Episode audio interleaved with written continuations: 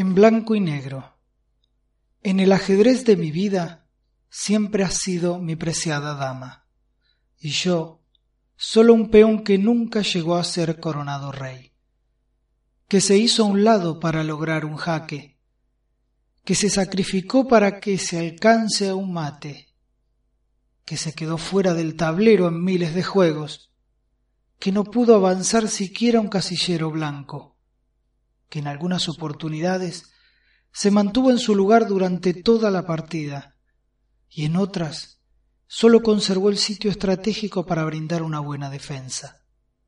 pero nunca dejó de jugar.